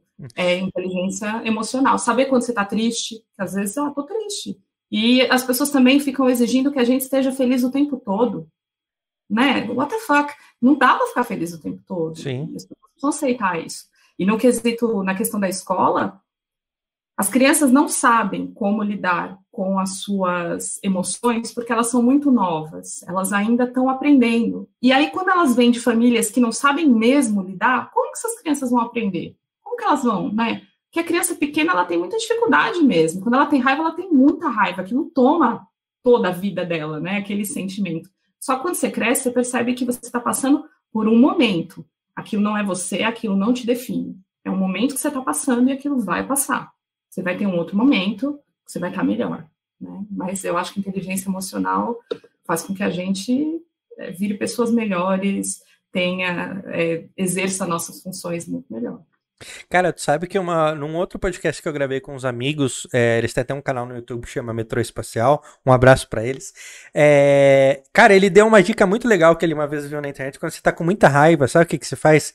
Pega uma pedra de gelo, vai pro seu banheiro e quebra no chão, porque você vai jogar e você vai ver o bagulho estatelando. Você não vai machucar ninguém, você não vai quebrar nada de valor, e aquela sensação de ver algo quebrar vai te dar prazer. Pode ser. Eu resmungo, mas aí eu resmungo longe de todo mundo, uhum. sabe? Eu tô com raiva, sei lá, me irritou. Aí eu fico resmungando sozinha, papapá, papapá, papapá, resmungando, pensando, e aí eu dou vazão, depois eu tô mais calma e eu vou falar com a pessoa, porque eu já resmunguei tudo que eu queria resmungar para mim mesma, e aí passou. Entendeu? Aí quando eu vou conversar com a pessoa, ou vou resolver o problema, eu já tô um pouco mais calma. É melhor. Mas é, ainda mais essas questões burocráticas, para mim elas nunca funcionam se você xingar, se você gritar. Nunca funcionaram comigo, assim. Sabe, tá empacando? Aí que eu vou ser mais educada ainda. Por favor, você não pode quebrar esse galho para mim. Poxa, eu estou passando por uma situação difícil. Você não pode me ajudar? Eu entendo que seu trabalho é difícil, sabe? Comer assim pelas beiradinhas, o jeitinho de falar. É, é, muito importante. Não, falando com eles quando eu liguei para lá e tal, eu, eu, eu, fui bem, bem legal, porque eu sei que esse é o melhor jeito de resolver. Exato. Mas assim, foi um e-mail, eu recebi o um e-mail, a pessoa falou, eu falei, gente, cara, eu tô há um Aí mês e meio, como que a pessoa tá me dizendo que o documento... Aí, tipo, ela tava pedindo para eu mandar um documento que é só para empresas que têm sócios, e eu, eu sou empreendedor individual, MEI, então não tem sócio, entendeu? Então não tem como ela me pedir um documento que eu não tenho. Cara, assim, eu fiquei, gente, como que pode? Aí, aí, aí explicar. Não, mas eu não tenho. Não, mas não, é eu, eu, eu, escrevi um e-mail. Eu falei assim: olha, ah, eu sou MEI e eu não tenho contrato social porque eu sou MEI. Então eu estou te mandando meu cartão MEI novamente. Estou te mandando o documento que você disse que estava vencido com um círculo dizendo a data de vencimento dele, mostrando que não estava vencido. Beijo, não me liga. Aí levantei do computador, dei um tapa na mesa e essa gente que não sabe trabalhar, não sei o que. Tipo, eu não xinguei a pessoa, sabe? Mas eu também não precisava ter perdido a cabeça. A, a Natália ficou perguntando, por que, que você tá gritando? Por que, que você é louco desse jeito? Falou assim. Porque às vezes, né, tem pessoas que usam a tática do jogo, né? A pessoa tá muito fula, ela vai jogar, ela vai dar uns tiros lá, eu não entendo nada de jogo que eu não jogo. Mas, sei lá, ela vai dar vazão na raiva dela no jogo. Procure dar vazão à sua raiva, que é importante dar vazão também, porque uhum. ficar guardando é, uma é hora é explode, e aí você não tem controle nenhum mesmo. Né? Tente dar vazão de outras formas que não seja né, agredir os outros, né? Enfim, é. xingar as é, nunca pode influenciar na vida de outra pessoa, cara. Se você quer ir pra sua sacada e gritar, tudo bem. É, vai tomar banho, no chuveiro chora. É. Se você quiser dar soco na parede, tudo bem, vai quebrar a sua mão, foda-se você. É, foda-se você. A Natália tá dizendo aqui nos comentários que eu poderia ter dado a vazão na raiva lavando a louça, por exemplo. Também é uma boa. É. Eu, olha só, fala pra Natália que eu sou da... Eu vou esfregar as coisas. Eu tô com raiva, eu esfrego que faço. Eu é. pego toda né, aquela energia, esfrego e é algo construtivo, porque a panela fica mais limpa, né? O chão. É, é, é uma boa. É verdade. É a Natália, ela, ela, ela comentou um negócio aqui antes de falar isso. Ela falou assim: ó, eu queria que você comentasse com a gente é, também como escolher um terapeuta, como saber qual é a linha de terapia dos profissionais e como saber qual é a melhor para cada pessoa. Sim. As linhas que existem são muitas. Eu não vou saber dizer para vocês todas, de verdade, assim, na maior humildade. Eu não conheço todas. Eu conheço melhor. Você tem a linha do behaviorismo, né, que é a linha da terapia que é um pouco mais focal, ela é uma, uma escola nascida lá nos Estados Unidos, não é, a gente nem usa behaviorismo, isso eu aprendi na faculdade, é comportamental. Ela vai trabalhar muito na mudança comportamental, exclusivamente, né? No modo como você se comporta diante das situações. Ela vai analisar como você se comporta para você instaurar novos comportamentos. Essa é a linha que eu faço terapia. Eu gosto dela, para mim deu certo. Tem a psicanálise, que ela já é mais profunda, que é aquela coisa que você vê que algumas pessoas vão, você vai ter uns psicanalistas que vão mandar você ficar ali no divã e você vai trabalhar com a livre associação, que é o que vier à tua cabeça, você vai falando para o terapeuta. É uma linha um pouco mais demorada, mas muita gente se dá muito bem com ela. Você tem a linha humanista, que vai trabalhar com as questões humanas, com a sua vivência no hoje, no agora também. Então, dentro tem, tem vários, várias linhas, muitas, diferentes. É bom dar uma pesquisada e ver aquilo que tem mais a ver com você. Algumas pessoas gostam também do psicodrama. O psicodrama é uma linha legal que ele vai trabalhar criando as situações de forma dramática, como se fosse uma, uma encenação teatral, tem gente que gosta muito. né? Você bota uma pessoa para fazer o papel do teu pai e você, aí depois você inverte os papéis, isso às vezes é bom, porque aí você se vê no lugar do outro e, e pensa melhor como é que o outro se sentiu diante daquilo que você fez. É bacana também. Então tem diversas linhas. É importante você, o primordial, eu acho, é você conseguir é, criar uma empatia com o teu terapeuta. Você precisa se conectar com ele empaticamente para que você tenha liberdade para falar para ele tudo que você precisar falar. Então ele precisa ter a ver um pouco com você. Não dá para mentir que não tem a ver. Se você pegar uma, um, um terapeuta que é, por exemplo, no meu caso, você pegasse um terapeuta, um homem machista, é, sei lá, de extrema direita, é, extremamente formal, não teria a ver comigo. Eu não conseguiria me conectar com essa pessoa diante da minha personalidade, de como eu sou. Tem gente que vai se conectar muito bem com ele. Mas é importante também fazer isso. Quando você for escolher um terapeuta, às vezes você vai passar por um, vai passar por dois, vai passar por três, até você conseguir fazer essa conexão, né? Dessa empatia para que, que você consiga se abrir, para que você consiga falar com ele, que você se sinta num ambiente seguro e acolhido. É muito importante. É, eu acho que isso é primordial. Depois é o processo terapêutico que vai, que vai fazer com que as coisas aconteçam. Mas você precisa se sentir acolhido, não pode ter vergonha, né? Não pode sentir que ele está te julgando. Porque se você sentir que o teu terapeuta está te julgando, você não fala. É, eu acho que daí vem um pouco do, do terapeuta, é, da personalidade dele, né? Que tem gente que é mais.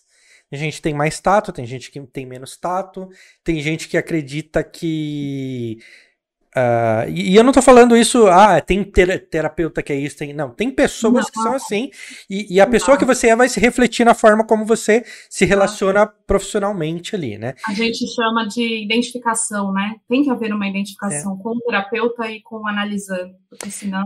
Porque, né, porque tem pessoas. Porque tem pessoas que, se, que eu não gosto desse tipo de pessoa. Por exemplo, a, a, pessoa tem gente que tem prazer em fazer isso e às vezes devem ter terapeutas que fazem isso. Por exemplo, eu vou e admito um erro que eu cometi. E aí o cara, uma pessoa ou um terapeuta pode dizer assim, ah, mas também você foi burro, né?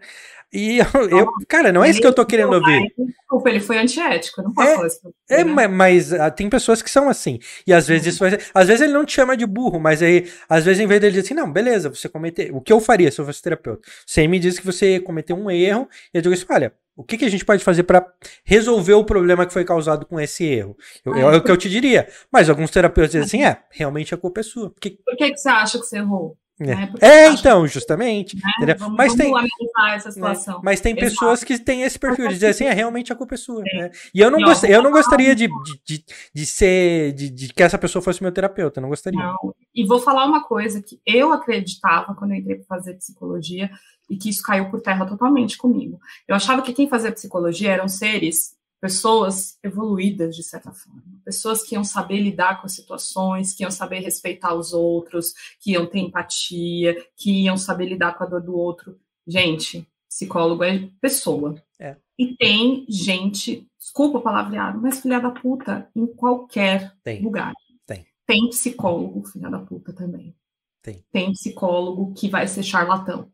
Tem psicólogo que não está preparado para fazer aquilo ele está imbuído de muitos preconceitos, então ele não vai conseguir lidar. Né? Você vai ter todo tipo de gente. Você vai pegar psicólogo arrogante, soberbo. Você vai ter. Vai ter de tudo. E aí você tem o direito de ir mudando, vai mudando. Vai vendo uma hora, vai bater alguém com você. Mas é muito importante que você sinta essa empatia, que você consiga fazer essa, tenha essa identificação. Que nem eu tenho uma, uma amiga que ela é uma mulher negra. E ela falou, para mim, um aspecto importante é eu é, me identifico muito bem com a minha psicóloga porque ela é uma mulher negra e quando eu falo desses temas com ela, ela sabe do que eu estou falando. Ela já sentiu na pele. E isso para mim é muito importante. Então é aí que está é um lance de identificação. Se fosse uma mulher branca, talvez não entendesse, ouvisse, né, tivesse empatia com a dor dela, mas não entendesse de fato porque nunca viveu, né? Então tem tudo isso. Você tem que procurar alguém que tenha a ver com você né, consiga te acolher bem. Bom, e para finalizar, uh, eu queria que, se você quiser deixar alguma mensagem para as pessoas de alguma coisa que você gostaria de falar para as pessoas, nessa, deixar uma mensagem para o mundo, não sei. O que você quiser falar, o que seu coração quiser falar. E se tiver alguém aqui que está ouvindo a gente, está assistindo a gente, se tem algum canal de contato para a pessoa entrar em contato com você e de repente é, começar a terapia com você, se você quiser deixar ou não, uhum. né? De repente você quiser deixar seu Instagram, seu e-mail, você que sabe. Tá. Eu vou primeiro a mensagem. Não é nenhuma mensagem transformadora do mundo de forma alguma, mas é é assim. Eu acho que está todo mundo sofrendo. O momento que a gente está passando está sendo muito difícil. E sofrer não é vergonha nenhuma. A gente não tem que ter vergonha de estar deprimido, não tem que ter vergonha de é, sofrer de qualquer transtorno que seja, né? Ou de estar no momento ruim da vida, isso não é vergonha nenhuma, tá? É importante saber identificar, perceber quando a gente precisa de ajuda. Procurar ajuda também não é vergonha nenhuma. Ninguém se faz sozinho. A gente nós somos seres sociais, a gente se faz em rede. Nós nos construímos e evoluímos através das conexões e das trocas.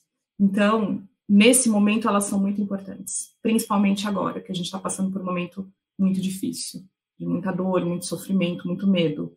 Procura ajuda, não tenha vergonha, tá? Não é louco só que faz terapia, ou procura o psiquiatra, porque às vezes a gente não tocou nesse ponto, mas às vezes vai precisar de um tratamento farmacológico. Vai, não tem vergonha nenhuma nisso. Uma pessoa que tem pressão alta toma remédio para pressão. Uma pessoa que tem diabetes toma remédio para diabetes. Se você está passando por um transtorno mental e você precisa de um medicamento, nada mais normal do que, do que você tomar. Então não tenha vergonha, peça ajuda. Não tem problema nenhum, não há vergonha nenhuma.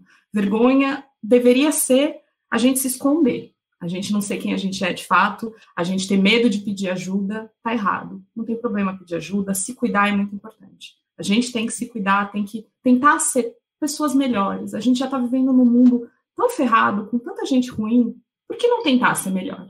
E se ser melhor é fazer terapia, se ser melhor é me aproximar mais da minha família, dos meus amigos, ok, procure o que vai ser melhor para você e pede ajuda. Não tenha vergonha, não. Não é vergonha nenhuma estar tá passando por um momento difícil e, precisar de apoio. Né? Se quiser, né, me contactar, falar comigo, enfim, sobre terapia, ou quiser trocar outras ideias aí, que eu também estou disponível para conversar sobre N coisas, eu vou deixar o e-mail, eu vou escrever aqui, acho que é mais fácil, né? Uh, eu, já, eu também vou botar na descrição do vídeo. Tá. Ah, então bota lá na descrição já era. Você sabe meu e-mail, mãe? Não, Não né? manda, no, manda no chat que eu pego e colo aqui. Tá, manda no chat do Meetings. Isso. E tem. E outra coisa que eu queria falar é: tem canais de terapia gratuitos, tá? Porque eu sei que tem gente que está passando por uma é, questão econômica difícil. E aí também fica complicado você falar, ó, desprende aí uma grana para fazer terapia para quem está mal conseguindo fechar as contas do mês, né? Não é certo.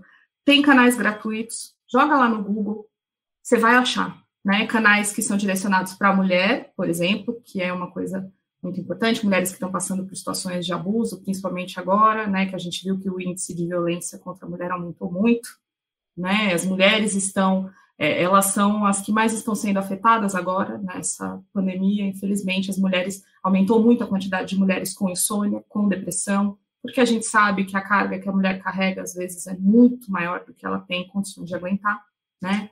Além do medo todo, do cuidado, é, é jornada dupla, tripla, quadripla, sei lá. Então, procure. Tem meios, principalmente agora na pandemia, estão criando muitas redes de apoio gratuitas. Para fazer terapia online, ninguém vai precisar se expor, ninguém vai precisar pegar ônibus, Uber, sei lá o que, para se expor ao vírus. Dá para fazer em casa e funciona bem.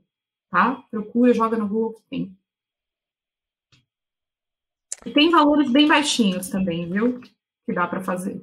É, então, é, é, que assim, uh, falando de de, de, de, valores, assim, eu sei que tem, tem gente, cara, que não tá conseguindo realmente pagar suas contas, né? Você vai falar, vai lá pagar terapia. Não, né, gente? Óbvio, comer é mais importante. É, não é, pagar suas contas e tal. É, se você, uh, você chegou a mandar a mensagem do... Ah, do... E... Mas, assim, tem opções, é... eu vou colocar aqui. Já tá aparecendo no vídeo aqui, né? Quem tá vendo, mas eu também tô colocando na descrição do vídeo aqui embaixo, tá? Tem uh... grupos de apoio também, gente, que é bacana, viu? Pra trocar, sabe? Que nem a gente fez aqui conversar, mas imagina que fosse uma galera. É bom, as pessoas expõem ali o que tá passando e vai trocando ideias, às vezes alguém vem com uma ideia nova. Grupos de apoio também são bem bacanas. Funcionam bem. Legal, legal. Bom, o seu e-mail tá ali, o seu contato Aí. tá. Você deixou uma, uma mensagem para as pessoas. Eu gostaria de dizer que se você está aqui assistindo e você estiver passando por uma dificuldade, é, pode falar comigo, ou se você é amigo da Aline, você pode falar com a Aline, ou se você quiser contratar os serviços dela, pode, pode falar comigo. Eu sempre falo para as pessoas, é, às vezes lá no meu Instagram tem pessoas que estão começando no mundo, por exemplo, da, eu já sou copywriter há um tempo e trabalho com produtos digitais há um tempo, e as, as pessoas vêm me dizer assim, cara, tem uma empresa querendo me contratar e está querendo me pagar X, o que, que você acha?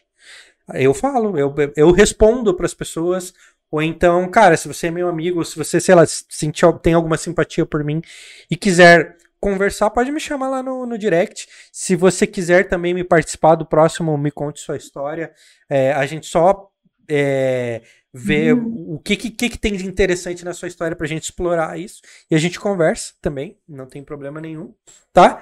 E, cara, o que eu gostaria de dizer para as pessoas é que, assim, ó, as coisas elas estão ruins para muita gente, né? Uh, para algumas pessoas não, não, não estão tão ruins. Por exemplo, o meu ano de 2014 foi o pior da minha vida. E o de 2020, em meio à pandemia, com toda essa desgraça acontecendo, foi o melhor ano da minha vida. Uh, uhum. Em alguns sentidos, e outras coisas foram muito ruins. Eu fiquei muito tempo sem ver meu filho. Estou desde janeiro sem ver meu filho, quase. Uh, e isso realmente é muito ruim, entendeu? Mas eu prosperei mentalmente em muitas áreas. Claro que eu sofri de, de transtornos de ansiedade, todas essas coisas. Não foram mil maravilhas, mas é, algumas coisas melhoraram realmente para mim, assim. Uh, e eu gostaria de dizer que depois que as coisas começaram a melhorar para mim, eu me dispus a ajudar outras pessoas. Esse tipo de conteúdo também é para ajudar outras pessoas, né? Para ajudar nós dois que estamos aqui, para ajudar quem tá ouvindo a gente, de repente, cara, foi o ponto alto do seu dia uma conversa sobre isso, para a pessoa não se sentir sozinha. É, e ajudar as pessoas ele rende os melhores juros. Assim, essa é a minha frase. Ajudar as pessoas rende os melhores juros. E isso, e essa dificuldade que você está passando hoje, ela não vai durar para sempre. Ela não vai, porque eu já passei por uma fossa desgraçada e certamente não vai ser a última fossa na minha vida. Daqui para o final da minha vida eu ainda vou passar por coisas muito difíceis, né? Mas é, é, para mim a vida ela é cíclica. É, um dia você tá aqui em cima, aí outro dia você vai estar tá aqui embaixo, e daqui a pouco você pode estar tá aqui em cima de novo, tá? Sem papo de coaching, sem mais a, a vida. Se você for reparar sua vida, você já teve momentos muito piores do que hoje, ou talvez hoje seja o seu momento muito pior, mas você já esteve muito melhor. Então, assim, é... cara, as coisas elas elas vão passar e ajudar as pessoas sempre rende os melhores juros. E é por isso que eu sempre me disponho a ajudar as pessoas. Eu sou um cara que em 2019 eu fiquei desempregado, eu era PJ, eu não tinha um real no bolso, eu tinha dinheiro de uma guitarra que eu tinha vendido. E depois eu consegui um emprego e dali para cima eu prosperei financeiramente sem mágica, sabe? Foi me fudendo algumas vezes, às vezes trabalhando de madrugada, às vezes e hoje eu, em dois anos mais ou menos, eu, eu consigo ajudar algumas pessoas. Sempre tem algum amigo de confiança que vem falar assim: ó, tem fulano de tal, tá passando por uma dificuldade tal e ele tá precisando de grana. Eu, eu sempre que eu posso, eu ajudo se eu confio na pessoa e tal. E às vezes, eu não ajudo com dinheiro, eu ajudo com meu tempo. Eu ajudo se a pessoa tá precisando fazer alguma coisa que eu sei fazer, eu vou lá e faço para essa pessoa, entendeu? Então, hoje eu posso a, ajudar as pessoas e, cara e uh, isso sempre se reflete lá no futuro, porque às vezes alguém, às, às, vezes alguém que você ajudou com o tempo agora pode te render uh, o tempo dessa pessoa no futuro, um favor dessa pessoa, uma indicação ou alguma coisa desse tipo, né? Então é ajudar rende os melhores juros e se você tá fudido, existe uma chance de, de melhorar no, no futuro, cara. É, não se entrega e se eu puder te ajudar, eu te ajudo. E é isso aí. Bom, vamos encerrando por aqui. Eu queria, cara, agradecer a todo mundo que teve aí no chat. É, agradecer, teve. Cara, essa das lives que eu fiz foi a que teve uma maior quantidade de público. Fiquei bem feliz com isso. E esse é o segundo, segundo programa. Espero que nos próximos é, tenhamos mais e mais e mais gente. O próximo programa vai ser semana que vem, acredito que na quarta-feira. E a gente vai trazer duas historiadoras, né, é, que são que, que trabalham com isso e que se formaram e que têm graduações na área de história. E eu vou ter um papo com elas e elas vão também falar é, quais as formas de ganhar dinheiro, como foi, por que, que elas decidiram fazer isso. E acredito que vai ser bem legal. Vai ser na próxima quarta-feira. Eu não defini o horário ainda, vai ser entre 5 e meia e 6 horas, mas eu vou deixar arte nas minhas redes sociais. Quem estiver aqui assistindo, hoje volta na semana que vem, na quarta-feira, que vai ser super legal também. Então é isso aí, gente. Tchau, tchau para vocês. Muito obrigado.